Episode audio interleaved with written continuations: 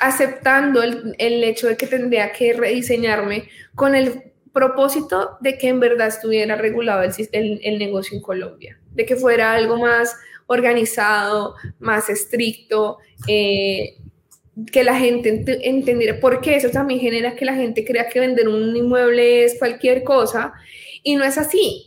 Entonces, como no es así, la gente tiene que entender, obvio, yo vendo mi, mi inmueble y si me lo compra un amigo, pues porque yo conozco el negocio y me he dedicado a estos siete años. Que si mis papás venden un apartamento, pues yo se los puedo vender, pues claro, me he dedicado a esto siete años. Pero, pero debería existir una licencia como existe acá, eh, como existe en Estados Unidos, donde las cosas están parametrizadas, donde tú tienes acceso a ver la información de tu inmueble y no 70 eh, agentes tratando de vender tu apartamento.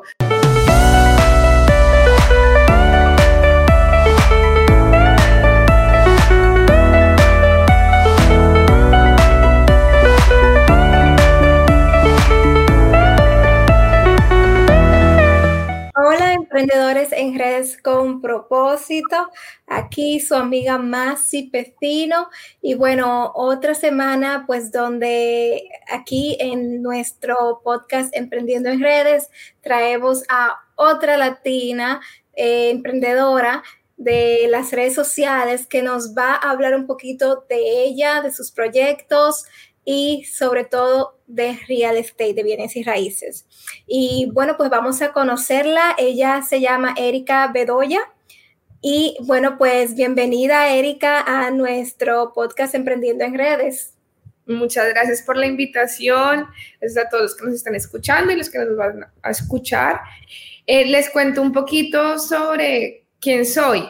Básicamente soy colombiana, tengo 28 años, soy abogada en, este país y hace más o menos unos tres años largos eh, tomé la decisión de empezar a emprender en el tema legal inmobiliario. Pero antes de, de, de, esto, digamos que eso le pasa a muchos emprendedores y creo que no, no fui la excepción, pues intenté muchísimos, muchísimos negocios. Antes vendí de todo, de todo en la universidad eh, también, eh, desde ropa, temas eléctricos, eh, tecnología, bueno. hice redes de mercadeo también en su momento. Pasé, digamos, pasé por muchos negocios y tomé la decisión de emprender al mismo tiempo que trabajaba. Trabajaba para una compañía y al mismo tiempo emprendí. Eh, actualmente me encuentro viviendo temporalmente por unos meses, más o menos unos de seis a ocho meses en Canadá. estoy en Vancouver, no me encuentro en Colombia, me encuentro en Vancouver.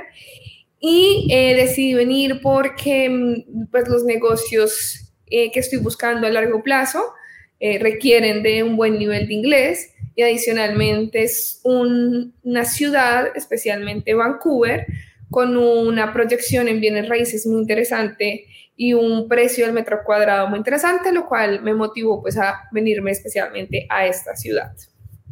Básicamente es como un resumen ejecutivo de quién soy.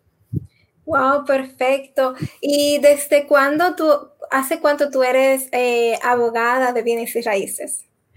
Mira, yo empecé, realmente yo empecé en el mundo del derecho, digamos, obviamente empecé a estudiar eh, ya hace más de, de, unos 12 años, pero me gradué eh, hace casi 7 años. Sí, terminé más o menos hace como 7 años, un poquito, y el, al mes siguiente entré a una compañía, jamás, la verdad, jamás me imaginé estar en este sector, me gustaba mucho el derecho de los negocios, es a lo que me dedico y lo que he estudiado eh, durante estos años, pero entré a esta compañía, em, la cual ha sido el único empleo que he tenido.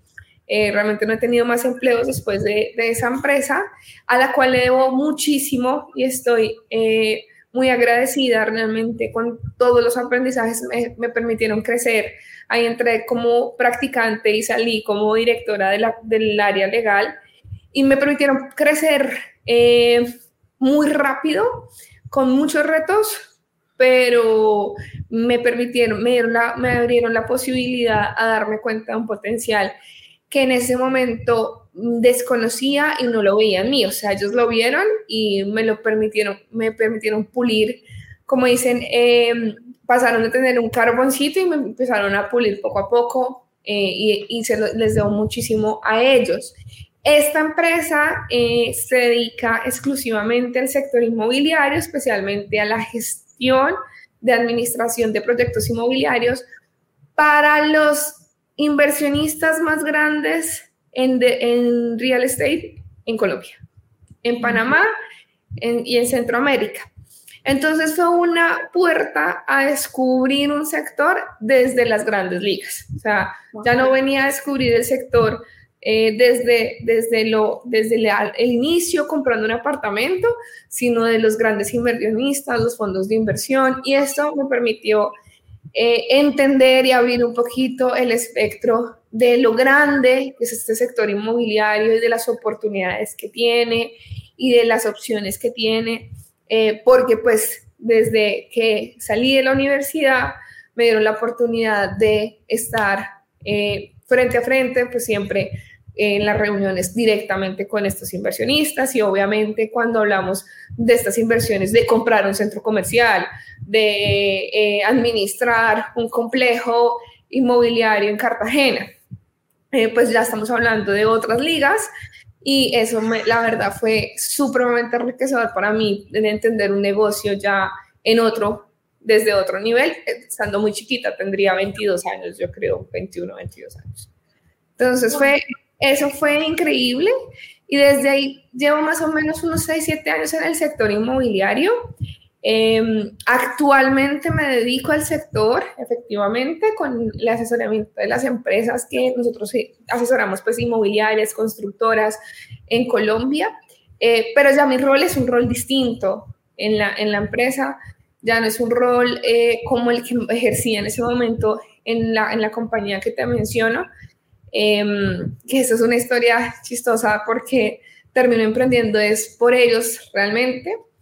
Em, y eh, pues básicamente lo que pasó fue que es un poco gracioso y no sé si podría contarlo todo, pero básicamente, básicamente es como les comenté, yo estaba emprendiendo al mismo tiempo que eh, trabajaba para esta empresa grande y Em, por cosas del destino, esto es importante que lo sepan los emprendedores porque poner, digamos que no me arrepiento de ese error, jamás me voy a arrepentir porque es, la razón de ser de la existencia de la empresa, de lo que hoy eh, se ha hecho en estos tres años. Eh, pero em, la empresa a la que yo trabajaba, yo trabajaba en mi emprendimiento, o sea, en la firma de abogados, trabajaba los fines de semana y trabajaba en las noches, o sea, después de salir de la empresa. Eh, no tenía cláusula de exclusividad, pero sí entraba a las juntas directivas de esta compañía. Em, y cuando ellos se enteran de que yo estoy emprendiendo, eh, realmente no fue algo muy agradable, fue complicada la situación, un poco, y esto fue dos días antes de que arrancara la pandemia. Entonces, em, literalmente fueron dos días antes, muy, digamos, como unos meses, un mes, dos meses más o menos de mi ascenso, de mi último ascenso. Y em, digamos que surge esta, esta, este conflicto y esta situación tan extraña en mi vida, pues en un momento también muy delicado que fue la pandemia, porque pues evidentemente eh, digamos que renuncio a ese trabajo por muchas razones que obviamente ya acabo de exponer. Em, y eh, inicio el emprendimiento con la persona que me está ayudando de esta misma compañía, eh, a la cual estoy infinitamente agradecida de haber seguido conmigo en un momento tan complicado, porque les digo que pasaba de ganar un muy buen sueldo a ganarme 80 dólares mensual. O sea, porque en ese momento, cuando abren, digamos, inicia la pandemia y cierran todo, absolutamente todo, uno de los sectores más golpeados fue el sector inmobiliario. No podías vender, no podías salir a mostrar, no podías arrendar, se congelaron los arriendos. Por lo tanto, las empresas ya no tenían cómo pagarme mis servicios. Nosotros prestamos un servicio mensual, digamos, como un Netflix legal, hablemoslo así. Pues era o pagar o compensar los, los, los acuerdos eh, de arrendamientos, etcétera, o, em, o pagarme. Entonces, claramente fue, fue un, una estrellada bien fuerte en, en, mi carrera, porque pues literalmente yo creo que me ganaba 80 dólares eh, o 100 dólares y le pagaba eh, otros 100 a la, a la, persona que se había ido conmigo eh, y que habíamos tomado la decisión de abrir un nuevo camino. Pero eso realmente no es nada. O sea, quien vive con 100 dólares es imposible después de tener y después bajar tu nivel de vida, de tener, de, de estar muy bien económicamente, de tener un estilo de vida a 100 dólares. O sea, es que no había punto de comparación, pero lo bueno es que nos encerraron, así que tenía que obligarme sí o sí a bajar esos niveles de, de vida que llevaba eh, antes, la gente que me conocía antes sabía que llevaba un nivel de vida muy agitado. Y, em, pero esto me obligó a abrir mm, en esta línea de negocio inmobiliaria más fuerte y a abrir tres líneas de negocio eh, de la firma adicional, laboral, familia y, y, corporativo, porque yo necesitaba de dónde agarrar, o sea, algo, algo, necesitaba algo, era un momento eh, frustrante en, en, en, mi carrera de lo que sea, eh, necesito saber qué. Y yo tengo una teoría que es al César lo del César. O sea, si tú sabes y eres experto en X materia, ¿por qué tienes que hacer de todo? O sea, eso no tiene presentación. Entonces, Ham, iba como en contra hasta de mis propios principios. Yo decía, no, igual tengo que poner un abogado experto, así yo me gane dos pesos y el abogado se gane cuatro, eh, pero prefiero que esté el abogado experto. Y de ahí es que nace el surgimiento de esas líneas y de ahí es que surge realmente mi emprendimiento. O sea, no fue un tema accidental, fue un tema de obligación, de, sí, literalmente obligación eh, que, que llevó pues a que se creara la, la, empresa como tal y que pues tuviéramos que lanzarnos al tema inmobiliario también. Qué linda historia tú tienes, te felicito muchísimo porque este, dice mucho de ti, porque en vez de sentarte a llorar en un mueble, pues tú sacaste fuerza, valentía y emprendiste tu propio camino en una situación donde tú podrías estar más vulnerable, ya que estábamos viviendo en el mundo entero una situación muy delicada con la pandemia. Y bueno, pues de verdad que te felicito eh, por tu emprendimiento, por la forma en cómo decidiste eh, enfrentar el, es, ese reto en tu vida. Muchas gracias. Yo creo que algo, algo que, que, que me, me, impulsa a hablar sobre, sobre el tema inmobiliario es que precisamente en ese momento de mi vida eh, yo había comprado un apartamento dos años antes.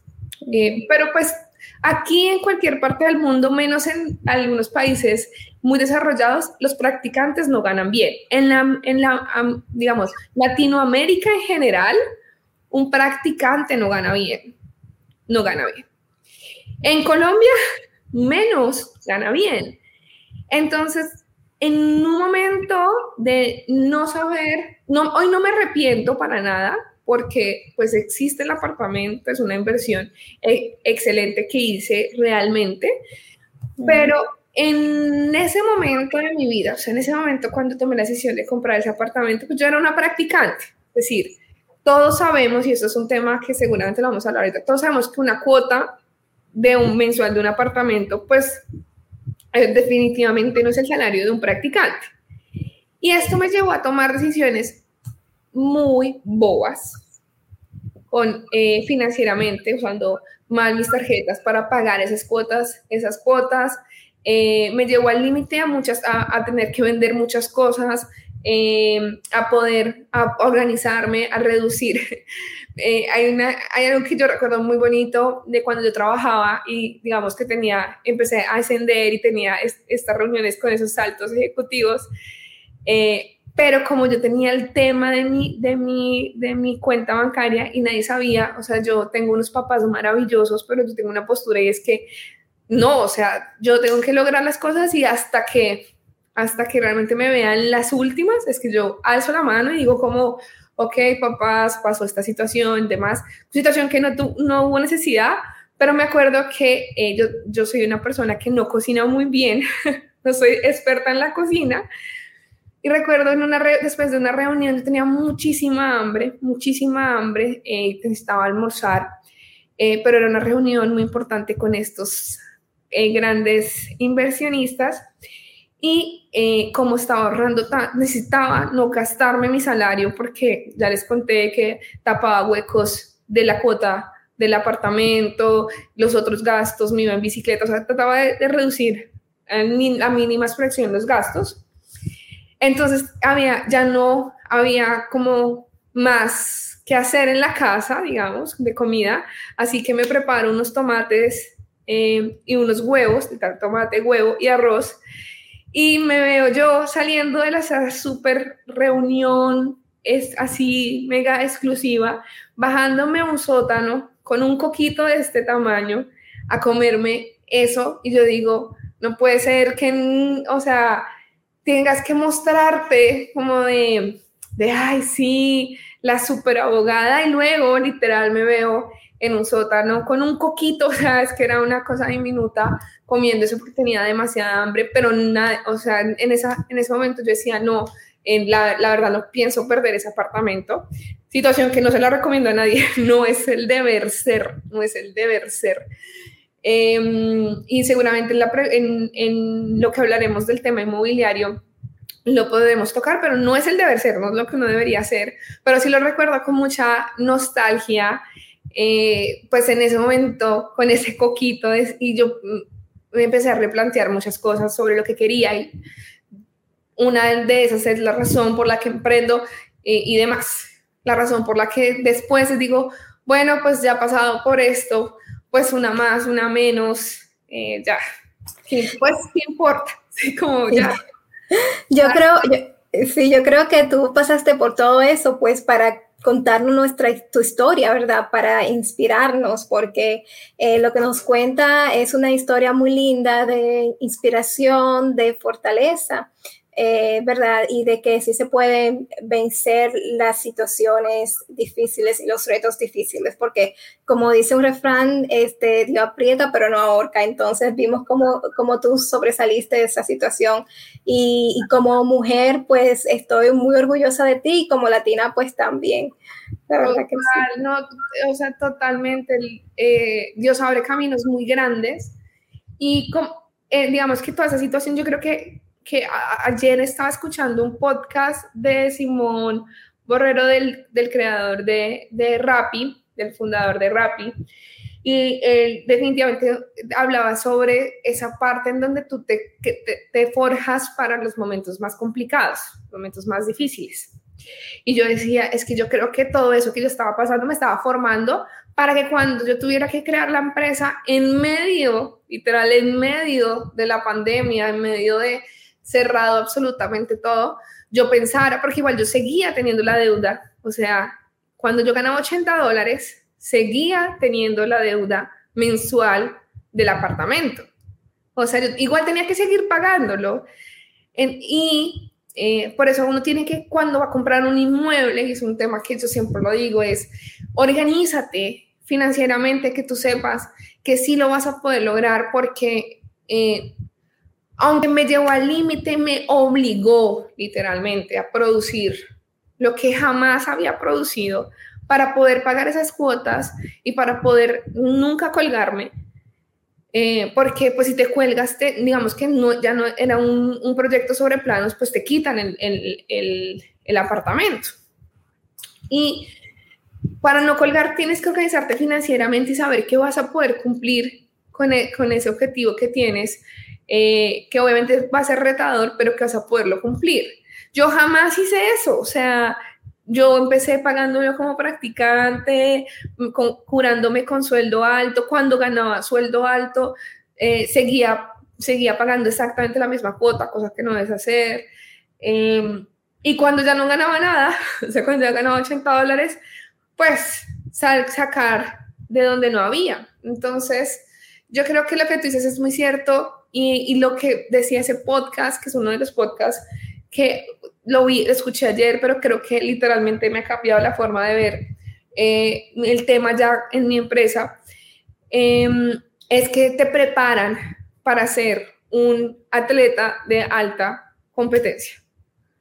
Te, te, prepara todas estas cosas y más en un emprendimiento y más en una, persona que toma la decisión de hacer networking, una persona que toma la decisión de, de, de estar en redes, es que todas esas situaciones que, que, que pasaron qué están pasando, etcétera, pues la, la preparación exacta para cuando realmente sí viene algo complejo. Así es. Pero cuando ya viene algo complejo, ahí es que dices, ok, ya, estoy, ya pasé por todo eso, esto es un, esto aunque se ve más difícil, también es superable. Es superable, exacto. Y eso pues es un testimonio que tú vas a darle a, esas, a esos emprendedores que te siguen en las redes sociales, háblame un poquito, un poquito de eso. Este, como abogada, eh, ahora tú te ves usando las redes sociales, cosas que en el pasado no se habían, pues para que todo el mundo sepa, ¿verdad? Que las redes sociales es necesario como el agua, ya es necesario como el agua. Literalmente, literal.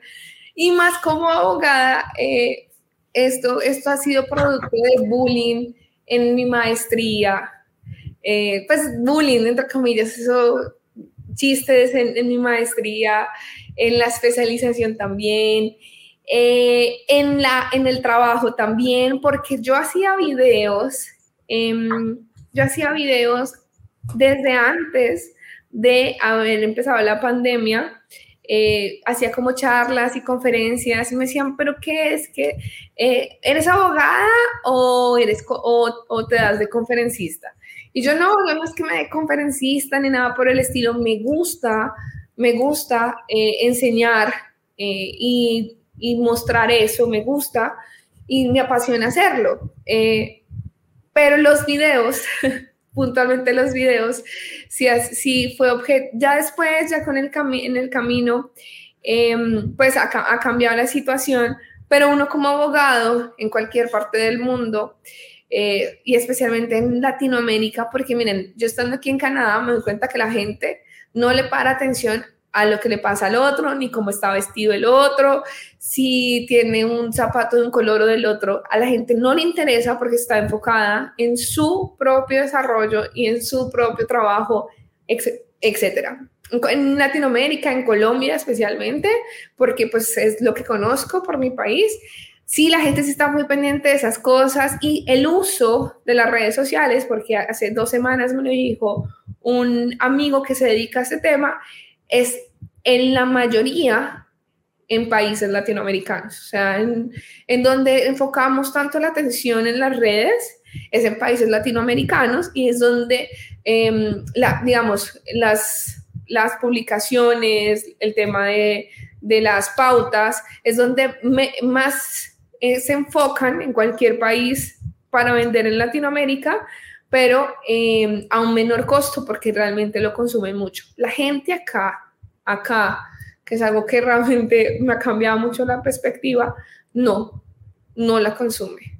O sea, sí tiene redes sociales, sí tiene redes, pero no consume el contenido como lo consumen los latinos. Los latinos consumimos muchísimo contenido en redes, así que si nuestro negocio está enfocado también para latinos, tiene que estar en redes sociales. Entonces, evidentemente estos videos, y yo le digo a, los abogados, porque si, si entran a, nuestra, a la cuenta, mi cuenta es arroba abogada Erika Bedoya, ahí está también la cuenta de la firma. Y yo soy súper cansona. Hagamos videos, hagamos videos, hagamos videos. Dejemos. Sí, así sea, así no se vea chistoso eh, y, mis abogados son como, pero es que nos vemos acartonados, pero, eh, pero oye, ¿será que sí se ve serio? Y yo, sí, no me importa, hagamos videos, hagamos videos porque me parece una manera, em, pues, de que la gente tenga conocimiento de algunas cosas que no sabe. ¿Qué pasa? Que a la final, a la final, algo que pues he estado aprendiendo como en el último mes es que también hay que inclinarse por un contenido más laxo porque la gente cada vez está buscando eh, ver información pues más eh, rápido y em, y pues que efectivamente la traiga, etcétera. Y eso es donde realmente tenemos que como que tener nuestro foco. Pero sí, soy súper cansona. Paren, eh, bailen, eh, pero para un abogado todavía es como complicado, es complejo eso de, de, mm, salir y mostrarse en videos em, y hacer cosas chistosas, pues porque el abogado por sí mismo no es chistoso, o sea. Exacto. Todavía se ve como un abogado, como una persona, pues, seria, centrada, este, con una carota, ¿verdad? no es chistoso, o sea, ellos lo intentan y se, ve tan, se ve muy gracioso porque se ve fail, yo sé cómo Ok, eh, y la verdad sí, esa es la realidad. Hay muchos abogados que les ha ido muy bien en TikTok, en, en Instagram. Es una plataforma que estoy empezando a utilizar todavía. Soy como, ay, em, me da un poco como de, de, de, de, esa sensación de qué es lo que se consume en TikTok que yo todavía no lo entiendo. Eh, no, no es una plataforma que con la que esté familiarizada, me quiero familiarizar con esta plataforma, em, pero eh, sí, sí, sí me parece importante pues de que los abogados estemos y cada vez, por ejemplo, hace dos días me decía un abogado de la empresa como, Erika, pero ¿estás segura que debemos seguirle metiendo a el tema en las redes? Y yo sí, sí, estoy 100% segura, pero ahora necesito que seamos constantes porque algo muy importante de las redes es tu constancia y eso se nota en la gente que te, busca, en la gente que te, que te, que te escribe, en la gente que te contacta para tus servicios. Y, la, y sí, evidentemente mi servicio como es empresarial, o sea, mi servicio es prácticamente el 80, el 90% es empresarial. Y efectivamente sí, eh, nos, nos, contactan por, por recomendación, porque nada como el voz a voz, eso es maravilloso, maravilloso. La mejor publicidad es el voz a voz. Sin embargo, la gente ahora con los videos es como, oye, yo no sabía que tú hacías eso no sabía que tú te dedicabas al sector inmobiliario, no sabía que tú tenías una empresa sobre eso y eso es lo que me permite tener un poco más de visibilidad para que la gente nos busque. Entonces, sí, 100% lo recomiendo. Si en un servicio tan acartonado, tan conservador, tan clasista, porque lo es, porque lo es, como el servicio legal, en el sector inmobiliario, porque les digo, es un, un sector muy conservador, muy conservador. Em, digamos, obvio, hay otros servicios legales un poco más que el digital, que el servicio legal para influencers, para eh, empresas de marketing, claro, es un poquito más laxo para publicidad, para artistas, eh, pero hablar sobre bienes raíces y especialmente sobre el tema legal en bienes raíces, pues sigue siendo un tema cartonado.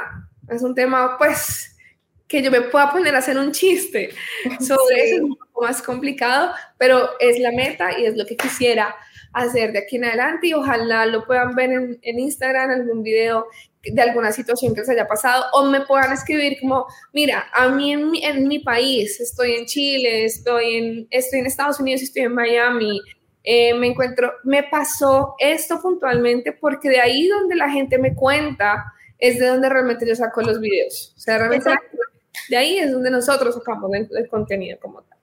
Exacto, porque mira, yo te conseguí a ti a través de tus videos en redes sociales, es decir, que lo que estás haciendo funciona. Y este, bueno, hablando de redes sociales, ¿quieres dar tus redes eh, para que las personas que quieran saber un poquito más de bienes y raíces, tanto en Colombia como en Latinoamérica, pues te consigan? Claro que sí. Bueno, el Instagram de, la firma es arroba BIG Soluciones Legales. Mi Instagram es arroba abogada Erika Bedoya. La pueden, encontrar la misma información en Facebook y en TikTok, que estamos arrancando, y en Instagram también. Y nos pueden seguir también en, en Facebook como BIG Soluciones Legales que vamos a hacer en los próximos videos inversiones inmobiliarias en Canadá, o sea, cómo los latinos pueden empezar a invertir en Canadá. Eh, para eso vamos a hablar con una persona, vamos a hacer un video como en conjunto con una persona de la India que se dedica a invertir en el tema inmobiliario, así que va a ser un poquito en inglés. Perdonen mi inglés, no es el mejor, pero la idea es que pues la gente pueda tener información de cómo, cómo invertir siendo latinos en otro país. Eh, ¿Por qué? Para eso es un secreto. El dólar es invertir en Estados Unidos, invertir en Canadá, es una moneda estable. Esta moneda es muy estable, la moneda en Estados Unidos es muy estable, pero extrañamente, eh, que aunque no recomiendo en este momento por recomendación de personas que inviertan en el sector inmobiliario, invertir hoy, ahorita, en este instante en Vancouver, eh, es una ciudad eh, realmente impactante porque el metro cuadrado es mayor que un, el metro cuadrado de Nueva York. Entonces, es muy impactante darte cuenta porque las personas que han ido a Nueva York, que conocen Nueva York, saben que es una ciudad tremenda, o sea, es gigante, es gigante, eh, con unos edificios increíbles. Eh, y pues Vancouver es, una ciudad muy hermosa, pero el metro cuadrado de Vancouver es absurdamente, ya absurdamente caro. Entonces, estas cosas son interesantes de, entender y de conocer y saber, pues porque como latinos sabemos que necesitamos también empezar a invertir en otro lado, no solamente en nuestros países, porque pues uno nunca sabe. Es que con la globalización ya uno no puede decir o solamente voy a invertir en esta ciudad o en este país porque aquí vivo. Eh, gracias a la globalización podemos invertir en cualquier parte del mundo, hasta en lugares donde no conocemos. Eh, entonces, eh, una pregunta, ¿tú ofreces servicios en Colombia, en Canadá, pero también ofreces servicios en los Estados Unidos y en otras partes de Latinoamérica, los ofreces en la República Dominicana también. Ojalá. Mira, actualmente estamos en Colombia. Eh, nosotros tenemos aliados para Estados Unidos en algunas inversiones y los clientes que nosotros tenemos, colombianos o latinoamericanos, quieren invertir en Estados Unidos, nosotros los referenciamos con nuestros clientes. ¿Por qué? ¿Por qué puedo referenciar con nuestros clientes? Pues porque yo personalmente conozco la legalidad de ese, de ese negocio. ¿sí? Sino algo muy importante, si el negocio que yo voy a recomendar no tiene la suficiente, el suficiente respaldo legal, para mí no es un buen negocio. Puede tener el rendimiento increíble, el riesgo súper, hiper, mega mitigado, porque para mí es más importante el riesgo, ¿no? Como abogada eh, y como, digamos, como dueña de un negocio, para mí es muy importante el riesgo, el riesgo, cómo mitigamos ese riesgo, cómo logramos que, que, se reduzca, porque pues puede llegar, a, tiene una eventualidad que pase, claro, pero cómo puede llegar que se reduzca. Y si el negocio a mí no me genera la tranquilidad porque no tiene respaldo legal, no lo hago, ni mucho me lo recomiendo porque está mi nombre detrás. Entonces, para inversiones en Estados Unidos y para inversiones en Canadá, solamente con nuestros clientes, clientes que ya hayan pasado porque nosotros ya sabemos el filtro legal de ese negocio. Eh, y en Canadá estamos en este momento en la búsqueda de tener el aliado aquí en Canadá para personas que quieran abrir negocios acá, en British Columbia.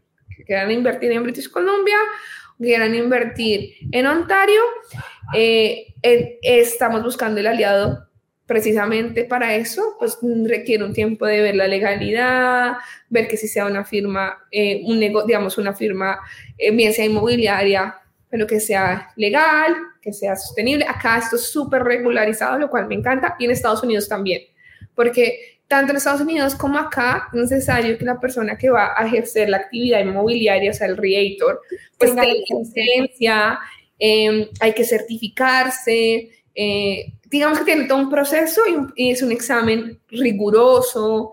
Eh, dímelo a mí que es, soy también agente de bienes y raíces y tienes toda la razón. Aquí hay demasiadas leyes eh, que protegen al consumidor con respecto a los inmuebles. Eso sí es verdad. Total, total. Y aunque en Colombia ya hemos empezado con la normatividad de protección al consumidor, cualquier persona puede ser un agente inmobiliario, situación que no pasa en Estados Unidos, situación que no pasa en Canadá. O sea, para hacer, para tú promover, así sea una casa de ese tamaño, tienes que tener licencia.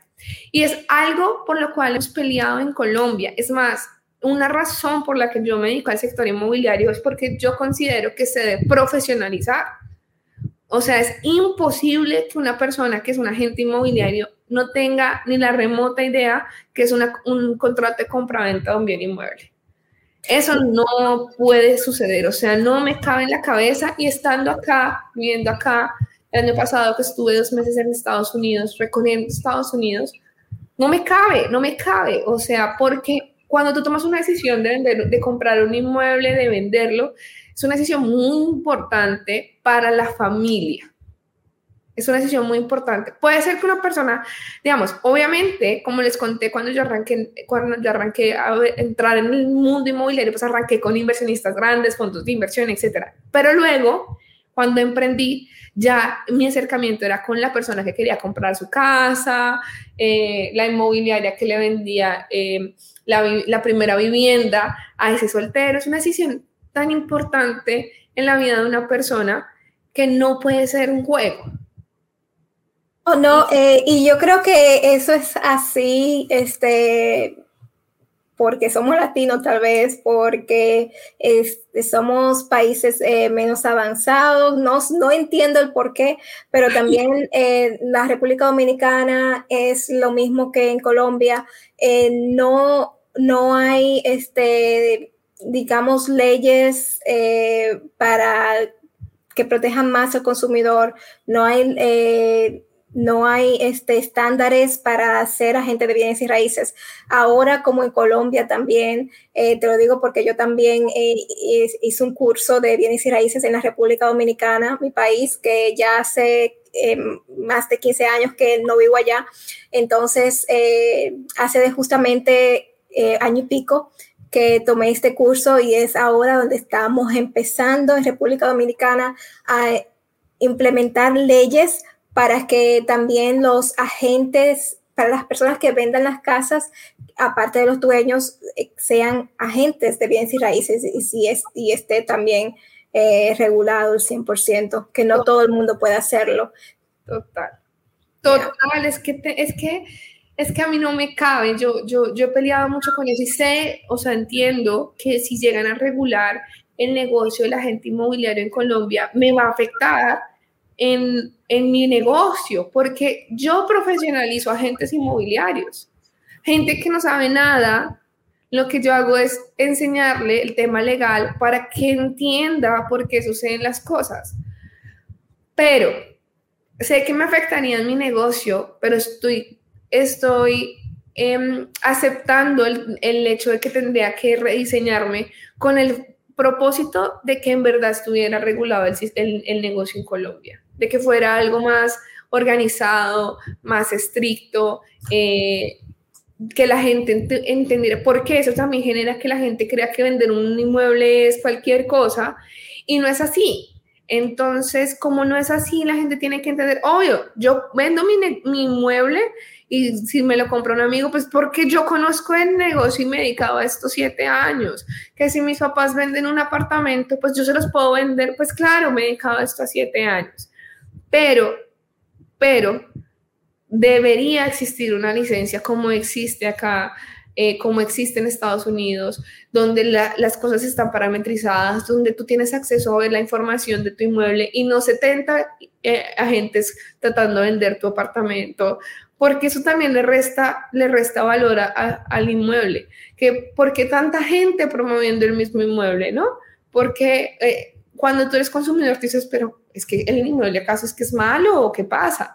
porque, porque no se promueve de esa manera. Y cosas que pasan en Estados Unidos y que pasan en Canadá es que el comprador también accede y busca un corredor inmobiliario para buscar, para em, encontrar el, el, inmueble apto para las necesidades que él está buscando. Y eso a mí me encanta. Es una razón por la que yo me vine a Canadá. Em, una, pues porque aquí está mi hermano y era una facilidad también para, para mí, por eso no fui a Estados Unidos.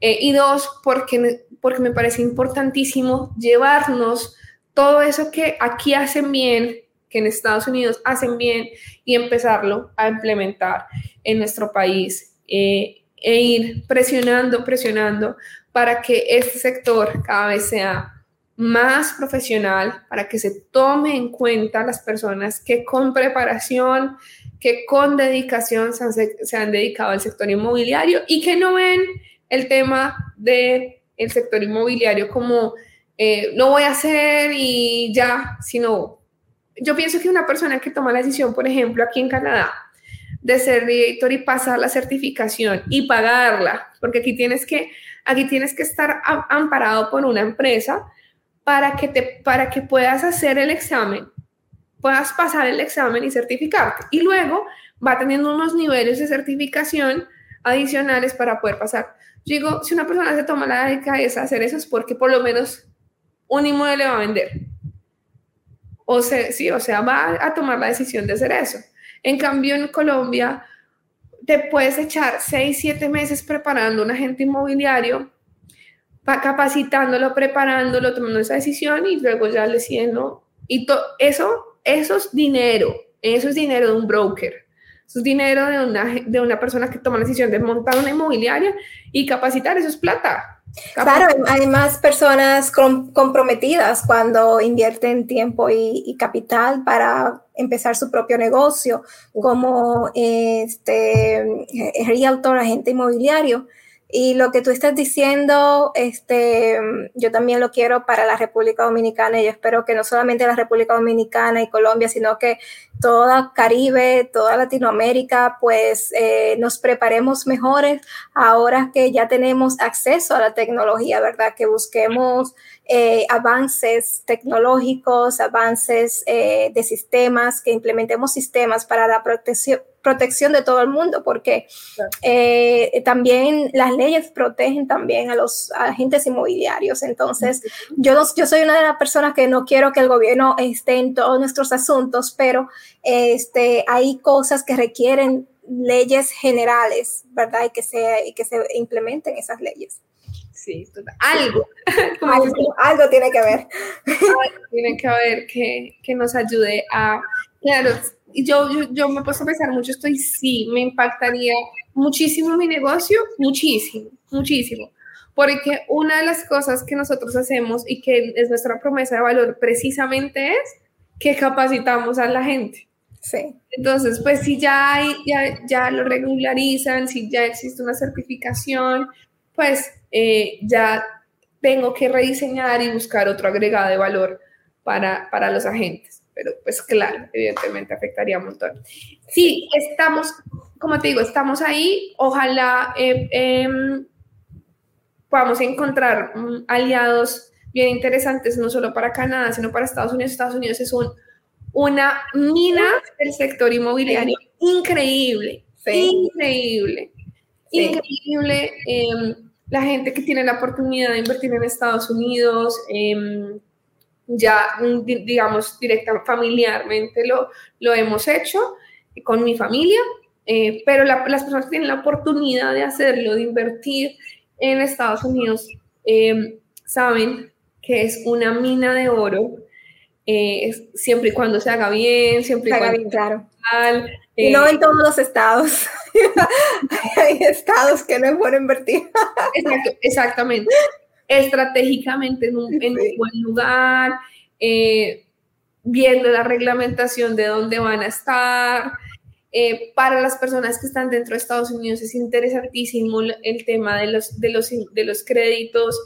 Para un extranjero hay que revisarlo muy bien porque definitivamente no es la misma tasa si no eres, eh, digamos, extranjero no residente, a lo que me refiero, digamos, un visitante que va paseando. Eh, y ya, aunque también hay opciones, de, eso lo hablo en uno de nuestros en vivos en, en, en, Instagram, cuando la persona se vuelve, tiene visa de inversionista en Estados Unidos. Eh, chequenlo, eso, son cosas que uno debe chequear eh, para, que, para que los impuestos, para que las cosas salgan de mejor manera eh, y uno pueda tener, por ejemplo, em, dependiendo de dónde estén, habría que revisar con Colombia si tienen que pagar impuestos en ambos lados. Entonces, uno puede creer que es súper buen negocio y luego termina pagando impuestos tanto allá como acá, digamos, como en Colombia, pero porque no estoy en Colombia, como en Colombia. Entonces, pues hay que, cosas que se deben revisar cuando uno va a hacer una inversión inmobiliaria. Sí. Y, bueno, lo bueno es que ya ellos tienen eh, tu información, ¿verdad? Para que pues eh, puedan este, llamarte cualquier cosa que quieran invertir. Eh, eh, fuera de su país, en su país, pues tú lo puedas conectar. Y bueno, este, yo voy a dar mis redes sociales. A mí me pueden seguir a través de Instagram, Masi Pecino. También decirles que este podcast Emprendiendo en Redes lo pueden escuchar en Spotify, Google Podcasts, Anchors, eh, Apple Podcasts y también en mi web, masipecino.com. También decirles que se suscriban a este su canal de YouTube Más y Pecino, pues para que eh, más episodios todas las semanas de emprendedores alrededor del mundo que nos dan un poquito de ellos y nos enseñan eh, de las cosas que ellos han emprendido, aprendido y vivido. este, sí, bueno, entonces, ah, este, Erika, eh, me gustaría terminar este, preguntándote cuál, qué es el éxito para ti. Eh, vamos a bien prontito hablar sobre las cuatro super preguntas. Entonces, luego quiero hacerte una pregunta más para el grupo de Telegram Emprendedores en Redes con Propósito. Entonces, eh, comenzamos con qué es el éxito para ti. Mira, yo pienso que lo más importante del éxito es disfrutar el proceso.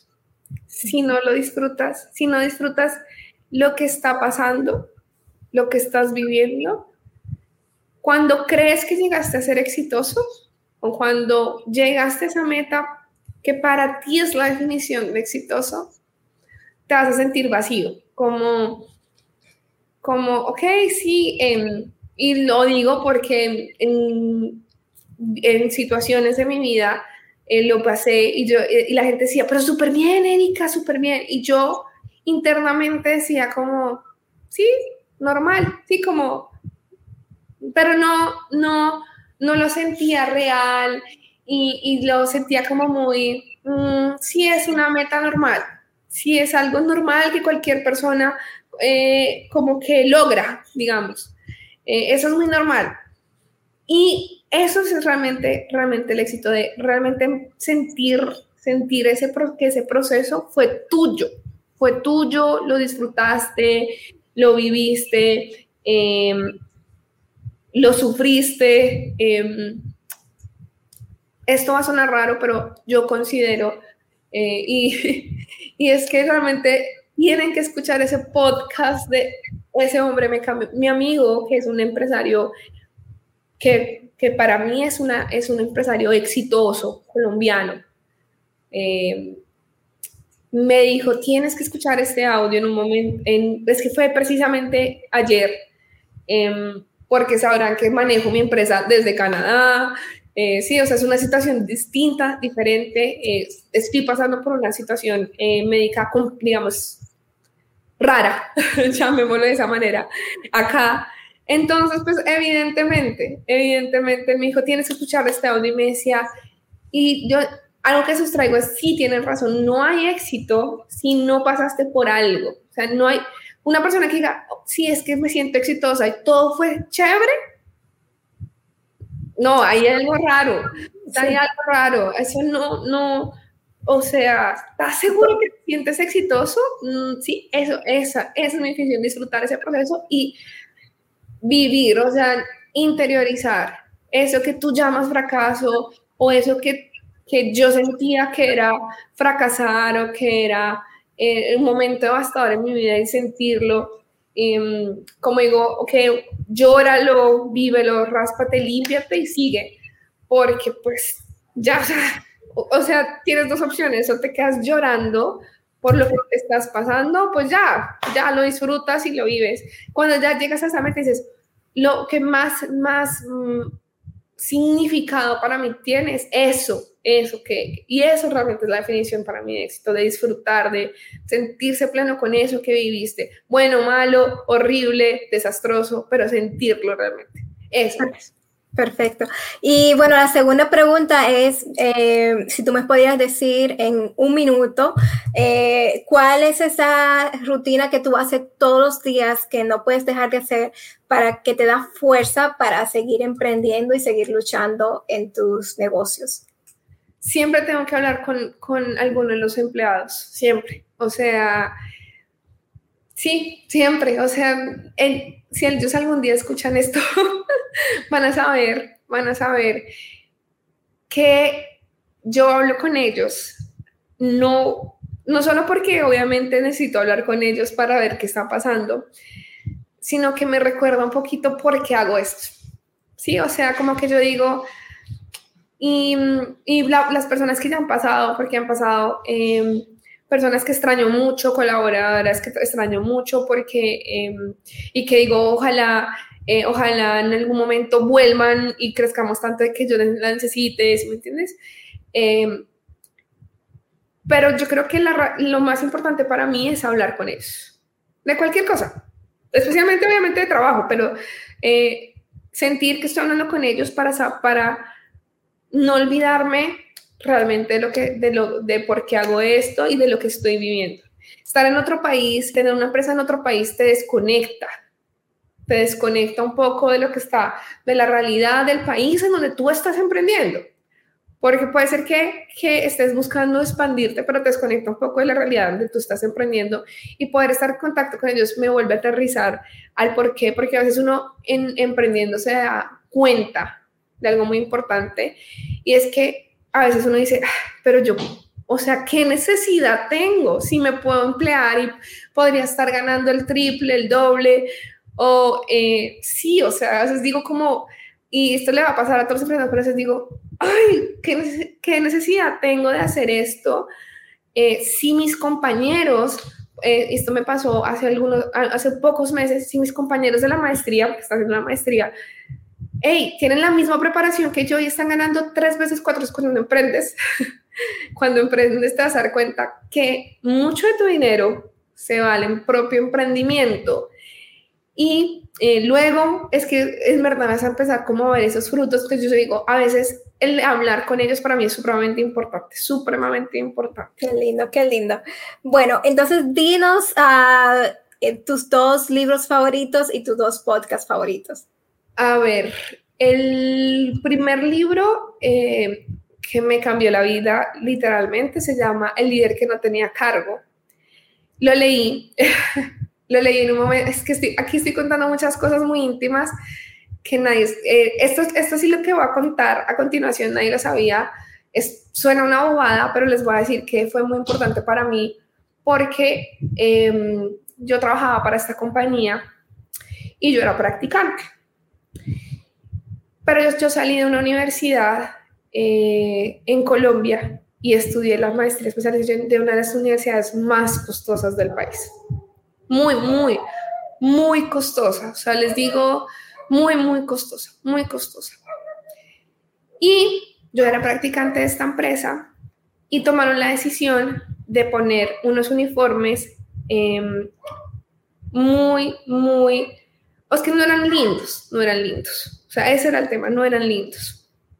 Y sin el ánimo de absolutamente nada, porque cuando son lindos, pues uno se los pone y son lindos, ¿cierto? O sea, pero mm, no eran para nada lindos y me acuerdo que em, llegando a una reunión, eh, con, llegando a una reunión, pues, con uno de los inversionistas grandes, yo llegué con esto. Esto es un tema, por eso les digo que aquí no, no, lo ven, pero en países como la, América Latina y en países como Colombia, donde es tan importante la imagen y donde ves a las mujeres eh, súper perfectas y regias. Y este uniforme, sinceramente, es que era muy feo. Ojalá nadie de la empresa cortemos este pedazo, no mentiras. Eh, pero seguramente si lo ven de la empresa donde yo trabajaba, sí era feo. Y yo entré a esta reunión y me encontré un compañero de la universidad y me dice, ¿cómo así? Tú no eres la abogada con el supercargo acá que haces vestida así y con ese uniforme. Y yo por dentro, o sea, se me bajó todo así. O sea, es, es una bobada, yo sé que es una bobada. Pero yo, a mí se me bajó absolutamente todo porque literalmente la mirada de esta persona fue así como, como, ¿qué es esto? Sí, como, ¿qué es esto? ¿Por qué? Porque somos un país clasista y sí, o sea, eso no tiene nada que ver, o sea, no tiene nada que ver si estás vestido de azul, verde, amarillo, o sea, eso no tiene nada que ver. Pero eso fue tan impactante que yo, yo decía, ¿será que él tiene razón? esto me define, me voy a quedar siempre así. Eh, tenía ese, en ese momento tenía un cargo, pues estaba arrancando y habían tomado la decisión de, de todo el mundo. Y, eh, y claro, como te ven, te tratan, lastimosamente. Claro, yo con el uniforme, con ese uniforme que les digo que nos habían puesto, no, realmente la gente no me trataba igual, uno. Y dos, después de que esta persona me, me vio de esa manera en esa reunión, pues yo cada vez sentía que menos tenía poder, digamos, ni liderazgo, ni poder, ni autoridad, ni absolutamente nada. Razón por la cual jamás en mi vida pondré uniforme en mi empresa. Sí, un, código, pero no, eh, no, un, no un, uniforme. Y dos, tomé la decisión de leer este libro. Y este libro me cambió la vida, me la cambió. Porque fue el momento en el que yo decía, no, o sea, yo, pero es que te lo juro, yo decía, ¿qué, qué pasó conmigo? O sea, fue, la, mi autoestima bajó completamente. Yo me dedicaba exclusivamente en el computador, evitaba tener reuniones. Eh, le decía, me enfermaba, le decía que no, que yo no podía ir así, eh, dañé el uniforme, empecé a descuidarlo, me veía descuidada, em, me no me veía presentable, eh, empecé a, usar, a, usar zapatos inadecuados em, y, eh, y, este libro, este libro puntualmente me, me enseñó a que no importa cómo estés vestido, qué, cargo tengas, en dónde estés trabajando, siempre, siempre, siempre hay que dar el máximo y siempre hay que actuar como líder. O sea, y eso me cambió. Yo decía, sí, sí, sí, sí, sí, o sea, sí se puede, pero literalmente tenía que auto, auto dar moral, literalmente. Eh, que volver a reprogramar tu mente, a renovarte.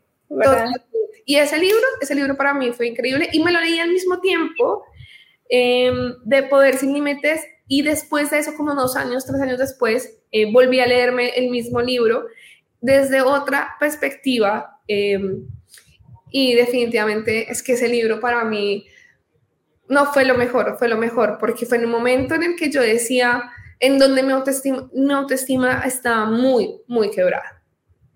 Oh, wow, qué lindo. Entonces, eh, gracias por compartirnos el libro y entonces eh, los podcasts, los podcasts que tú quieres mencionar. Miren que le, verse el que les he dicho durante toda la, la, la, charla, les voy a dar el nombre exacto del, del podcast. Es, este es de, de Oso Traba, se llama, es el número 177 y es el de Simón Borrero, el creador de, de Rappi y el otro libro que tienen que escuchar, el otro eh, podcast que tienen que escuchar se llama eh, Purpose, que es eh, Propósito, de Jay Shetty.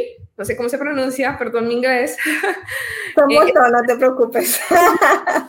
está en inglés. Em, tengo una pésima pronunciación, disculpen. Eh, si tienen un buen listening o medio buen listening, este es un muy, muy, muy buen eh, podcast en inglés, es decir, está en inglés. Em, no, este, este es increíble. Realmente el, que les digo que escuché ayer es que me ha cambiado la, la, visión de cómo, de cómo tratar a un empleado. Por ejemplo, si una persona está emprendiendo y está, eh, está, tiene sus empleados, eh, dos, tres, cuatro, los que sean, escuchen ese Simón Borrero, qué señor, qué impresión, se baña con agua fría, helada. Eh, o sea, es que hay cosas que te, te cuando gente como esta, te impulsa demasiado. Y este del, de, de Jay eh, es un libro de entender un poquito la realidad, los propósitos de vida. Sí, este me sirvió mucho en ese momento que les dije que yo decía, pero yo, ¿qué estoy haciendo? Sí, o sea, ¿para qué? ¿Para qué, me, para qué sigo? ¿Para qué le hago si, me, si puedo si mejor, o sea, esa plata que le estoy pagando a mis empleados, pues ya no la pago y más bien eh, me consigo un empleo y ya, ganaría el doble, el triple y no, sí. Este, este fue el que yo dije, no, sí, no se te olvide por qué estás haciendo esto, se te olvide porque el que tome la decisión de emprender y esto sí, me lo ha dicho él, me lo dijo, eh, si en algún momento tienen también la oportunidad de ver mi amigo que me pasó este, este podcast de ayer, que se llama Rubén, que es el, el CEO de, de, una compañía eh, también latina que se llama hoytrabajas.com, eh, que ya está en rondas de inversión, o sea, ya son otro, otro nivel. Mm, me compartió esto y él decía, es que si tienes tu propósito como emprendedor es ganar dinero. Ahí no fue, ahí no fue. Esos dos, mis recomendadísimos, los amé. Ay, qué bueno, muchas gracias por compartirnosla. Y bueno, pues ahora te despedimos acá en, en el episodio de Emprendiendo en Redes.